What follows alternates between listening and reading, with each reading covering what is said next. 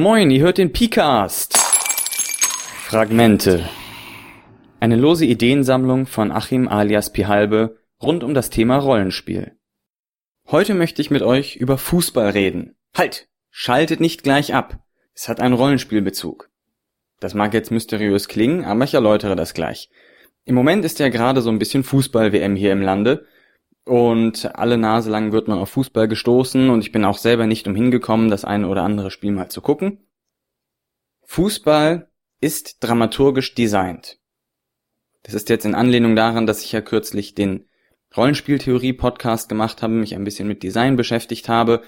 Und da fiel mir auf, dass das bei Fußball auch so ein bisschen ist. Denn in Fußball gibt es wenige Tore, wenn man das vergleicht mit Basketball oder Handball oder anderen Sachen, es gibt wenige Tore. Das ist, vermute ich, bei Design. Es wird gewollt, dass es nicht so viele Tore gibt. Fünf ist vielleicht noch okay oder sechs zur Not auch, aber so bei zwei, drei, vier Toren ist der Sweet Spot für Fußball, würde ich behaupten. Und warum ist das wichtig, dass es wenige Tore hat? Damit die Dramaturgie stimmt, damit man richtige Peaks hat. Ja, bei Basketball ist das immer so ein Auf und Ab, da macht man hier der eine einen Korb, der macht der andere einen Korb, das geht immer so hin und her und es stellt sich dann heraus, naja, wer halt ein bisschen besser ist, der macht halt ein paar mehr Körbe. Bei Fußball ist das nicht so. Da ist ein einzelnes Tor ein Ereignis, das ist ein Höhepunkt in der dramaturgischen Kurve, auf den eben langsam mit einer Vorlage und so etwas zugearbeitet wird, in der Regel. Manchmal kommt es auch urplötzlich als Überraschung. Durch diesen Aufbau hat Fußball eben eine starke, ausgeprägte Dramaturgie. Es werden immer wieder Phasen, in denen nichts passiert, unterbrochen durch richtig Action und dann wieder durch Ruhephasen ergänzt. Es ist keine Dauerbefeuerung mit Ereignissen, sondern ein Kommen und Gehen, so eine dynamische Dramaturgiekurve eben. Was außerdem daran interessant ist, dass es wenige Tore gibt, ist, dass dadurch das Ergebnis eher zufällig ist. Wenn zufällig eine Mannschaft ein Tor schießt und die andere halt gerade nicht, dann hat vielleicht eben durch diesen Zufall, durch diese Statistik der kleinen Zahlen die unterlegene Mannschaft doch das Spiel gewonnen. Das macht das Ganze aufregend, unberechenbar und eben dadurch interessant. Es wird auch versucht, den Zuschauer emotional mitzunehmen, und ich glaube, das ist einer der Gründe, warum es keinen Videobeweis gibt und warum die Spielzeit, die echte Spielzeit nicht gestoppt wird, sondern warum es so Handwaving Nachspielzeit gibt.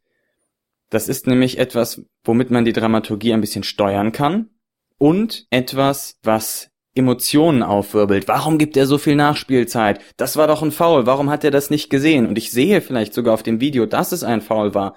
Und es ist nicht gepfiffen worden, weil es keinen Videobeweis gibt. Das führt natürlich zu starken Emotionen und zu stärkerer Identifikation, zum Beispiel mit dem Fußballteam, für das man gerade ist. Ich glaube, das ist Absicht. Das sind alles Sachen, die in das Spiel hineindesignt sind, um es ansprechend zu machen. Und analog kann man eben auch in ein Rollenspiel solche Elemente hineindesignen, dass zum Beispiel die dramaturgische Kurve einen bestimmten Verlauf hat, durch die Art von Regeln, die man hat, dadurch, wie man das Spiel beim Design gestaltet und dass man eine Möglichkeit hat, die Spieler emotional in das Spiel zu fesseln, indem man bestimmte Regelelemente, bestimmte Kniffe in das System einbaut. Und eine ganz wichtige Sache, die man an Fußballspielen zum Thema Rollenspiel lernen kann, ist Story Now. Kein Mensch guckt sich ein Fußballspiel an, nachdem es vorbei ist oder spätestens nicht mehr, nachdem er weiß, wie es ausgegangen ist. Dann ist das Fußballspiel nicht mehr interessant. Es geht beim Fußball nicht darum, ob gut oder schlecht gespielt wird. Es geht nicht darum, wie es nun tatsächlich ausgeht, sondern es geht darum, dass das Spiel live ist, dass es ungewiss ist, dass alles, was passiert, eben gerade in dem Moment, wo man da ist, passiert, dass es nicht vorher ausgedacht wurde. Und das ist auch das, was mit dem Ausdruck Story Now gemeint ist. Es geht nicht um Story Before, die Geschichte, die sich einer vorher ausgedacht hat, sondern es geht um das, was in der Geschichte am Spieltisch produziert wird. Es geht also um diese Spontanität, dieses Mittendrin sein, Erleben, diese ungewisse Zukunft. Das ist das, was mit Story Now gemeint ist und das ist ganz klar in Fußball und in anderen Sportarten immer präsent.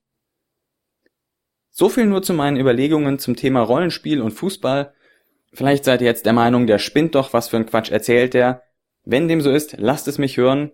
Ich beiße nicht und freue mich über euer konstruktives, destruktives, kritisierendes oder bejubelndes Feedback.